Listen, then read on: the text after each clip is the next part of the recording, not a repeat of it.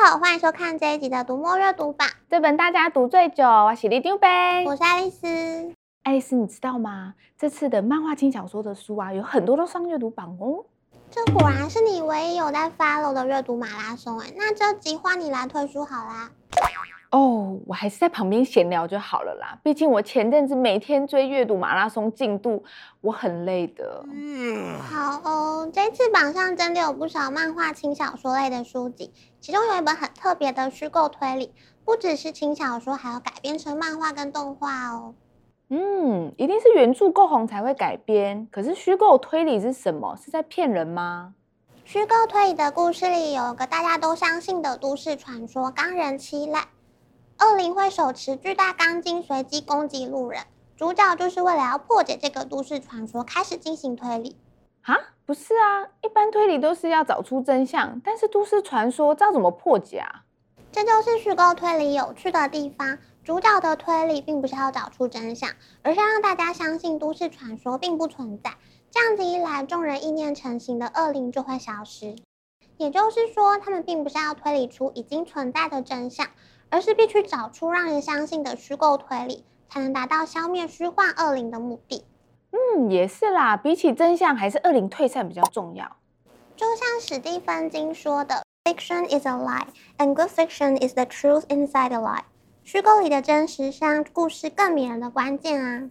是说，动漫轻小说之后，不是还会有推理马拉松吗？那一定会有很多推理书上榜吧？这次榜上的确有很多推理相关的书籍。首先就是我们读者的真爱陈浩基，之前浩基哥的编辑有来上过节目介绍《气球人》，就有读者留言说这本书每一篇的结局都出人意表，还有十一岁的小读者说这本书比《哈利波特》还好看哦。什么？居然比 J.K. 罗琳还吸引人？果然是浩基哥。最近上架的新书《侦探冰室林》就是集结陈浩基和其他五位香港推理作家的灵异推理短篇。之后也会推出台湾版，台湾读者可以期待一下。除了浩基哥之外，以诗人庄杀人事件出道就惊为天人、得奖无数的金村昌宏，这次也推出续集《魔眼之匣杀人事件》。等等，他这样取名是不是有点偷懒啊？每次都杀人事件、杀人事件的。故事本身好看比较重要啊。上一本诗人庄幸存的主角，在续集里面决定要调查神秘机关。这个机关曾经建立一个预知研究所，叫魔眼之匣。虽然早就废弃了，但是里面还住着一个老婆婆。她的死亡预言从来没有失准过。这次她的预言是十一月的最后两日，将有两对男女在这里死亡。这也让当地村民几乎都落荒而逃。到了晚上，魔眼之匣旁的吊桥起火，有十一人受困。哦，这就是侦探漫画里常见的切断对外道路的戏码嘛。果然讲到这个主题，你就很行的样子。除了受困之外，不要忘记他们还要面对可怕的死亡预言，而且还要解开神秘研究所背后的秘密。哎呦，这种等级的烧脑，我们读者是没在怕的啦。这次榜上有名的烧脑谜团，还有不能赢的辩护和骗局这两本。主角都是从骗子变成律师的艾迪·福林。不能赢的辩护里，艾迪·福林的女儿被绑架，他被威胁出庭帮黑帮老大辩护，但实际上是要他直接穿上炸弹炸死证人。在骗局里，他则是被要求让百大富豪坦承杀人案，来救被陷害卷入洗钱案的妻子。等一下，当律师上庭辩论就算了，干嘛还要出生入死啊？真的超难。作者 Steve Cavanna 其实原本也是律师，所以他在撰写法庭剧情的时候特别吸引人。说到这个，其实我们之前原本有要比访他的，只是疫情爆发之后，出版社就联络不到他了。这个沃夫老师有说过，哎，希望作者大大一生平安。毕竟我们读者这么爱刺激解谜小说。没错，另外唐寅的密码系列也很受到读者的喜爱。他的谜团结合中国古代文史作品、经典画作，包括《长恨歌》《兰亭序》《推背图》《玄机图》，读者还可以顺便穿越时空，体验一下在唐代烧脑的万种风情。嗯，故事当然就是要虚实交错，假中有真才最好看啦。嗯，所以你刚刚真的有听进去史蒂芬金的名言哎？拜托，瓦力丢贝可是一心多用的天才耶！我每天日理万机的，这不是你这种小老百姓可以理解的啦。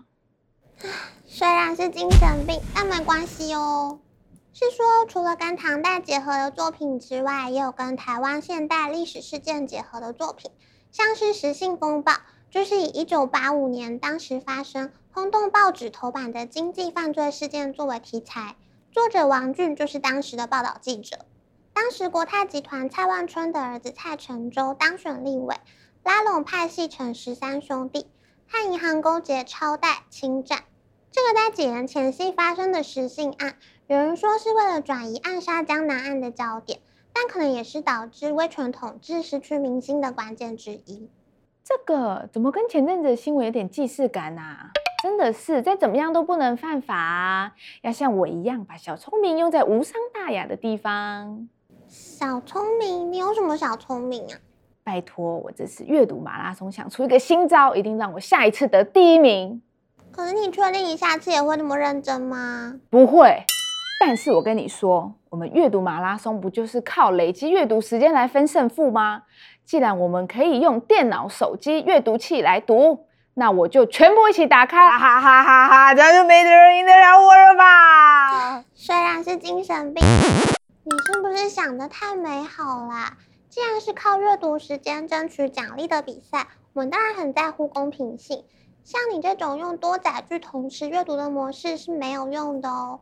顺便跟你说，就算你是用同一个载具开多本书籍页面，想要累积爆量时数，也是违反规则的哦。可恶！那我知道了，像我这种懒得看书的人，我就用 TTS 朗读功能或是有声书来一决胜负好了。没有这回事哦，阅读马拉松目前还是以看书为主，TTS 有声书都是排除在外的哦。啊，好烦哦！那我干脆写个程式，让画面自动翻页啊，然后那边累积时数就好啦。这样也是没有用的啦，而且你确定你写得出来吗？我们的阅读马拉松非常在乎每一位读者的权益。所以还是鼓励大家用正常的阅读行为来竞赛。如果有不正常、不公平或是非人工的方式，都会被抓出来。毕竟这就违背当初想让读者透过好好阅读就可以参与游戏、争取奖励的心意啊。好啦，所以读者还是要好好遵守每一次的阅读马拉松规则，体验阅读好好玩。没错，那继续回来讲书。你知道前阵子 BBC 有一部很红的影集《Normal People》吗？我当然知道啦，正常人，我走在时尚的尖端，不知道才不正常吧？没错，这是由 Sally Rooney 同名原著改编的影集，中文版《正常人》也跟着影集热播登上热读榜啦。小说里的男主角康诺出身贫寒，但他是学校里的风云人物。女主角梅丽安家境富裕，但她的人际关系却非常疏离。作者 Sally Rooney 是一九九一年出生的千禧世代。非常精准的把这两位高中同学的情感纠结、阶级差异等敏感矛盾描写出来。哇，不愧是跟我一样年轻有为的作家，有才华。你怎么好意思把你跟 Sally Rooney 相提并论啊？你还是去追剧比较实在。追剧也是种才华，好吗？你看像这个改编的，我就听过啦。那跟你说一部新的，陆剧《锦衣之下》，它的原著也很适合追一下。女主角从小就是打架王，长大之后变成超强捕快，和据说个性难搞的锦衣卫男主角一起合作查案。哦，我怎么好像闻到一点点罗曼史的味道？一开始看不顺眼的，最后都会在一起。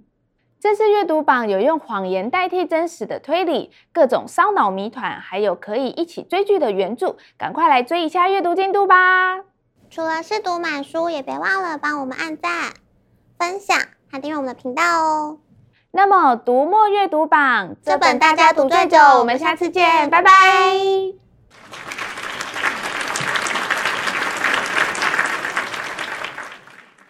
哎，爱丽丝，你觉得读者有发现我们今天的 dress code 吗？